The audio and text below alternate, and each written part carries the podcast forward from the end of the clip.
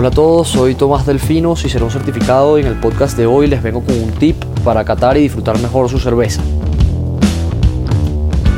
Hemos estado acostumbrados de pronto a tomar la cerveza directamente de la lata o de la botella, pero siempre es recomendable servirla en un vaso o en una copa.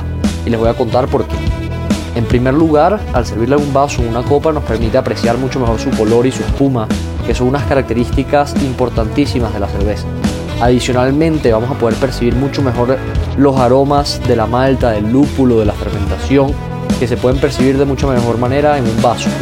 Por último, al servirla en un vaso podemos liberar un poco el CO2 que viene dentro de la cerveza, evitando esa sensación tan incómoda de llenura que puede causar a veces la cerveza.